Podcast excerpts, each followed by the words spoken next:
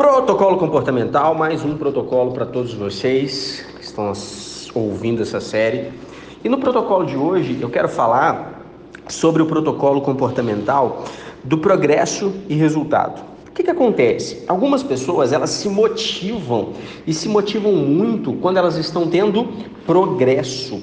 O progresso faz com que elas tenham muito, muito, muito, muito mais desenvolvimento, muito, muito, muito mais é, resposta, muito, muito mais energia para movimentar. E às vezes, quando está chegando assim na meta, desanima, desanima, não quer mais fazer.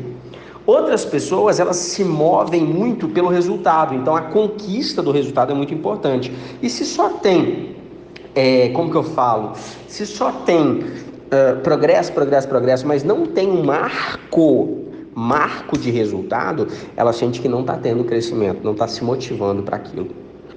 E você precisa entender, né, da mesma forma como todos os outros protocolos, você precisa entender como você funciona, porque descobrir como você funciona é o primeiro passo, primeiro passo para que você possa, para que você possa desenvolver mais os seus próprios gatilhos comportamentais, os seus próprios é, é, protocolos comportamentais. E no desafio deste podcast de hoje, eu quero fazer você pensar né, se você funciona mais pelo progresso ou se você funciona mais pelo resultado. Tá tudo bem. Não importa se você funciona mais pelo progresso, não importa se você funciona mais pelo resultado. O que verdadeiramente importa é como você se motiva, qual gatilho você usa para se motivar para ir mais pelo progresso ou ir mais pelo resultado. E, e aí fica um grande insight para vocês.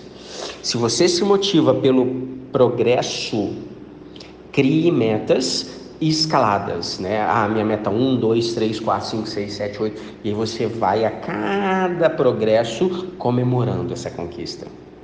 Se você se motiva pelo resultado, crie marcos maiores, né? não escalado 1, 2, 3, 4, 5, crie marcos maiores. Então, 5, 10, 15, 20. E aí você atinge aquele resultado, bora para o outro resultado, bora para o outro resultado. Então, é, resultado é importante metas maiores, marcos maiores. Progresso, marcos menores, mais sequenciais. E aí você vai moldando como você funciona. E o insight continua sempre sendo o mesmo, né? Se você funciona pelo progresso e não está tendo resultado, o que você precisa mudar para isso? Se você funciona pelo resultado e não está performando da forma como você quer, o que você precisa mudar para isso?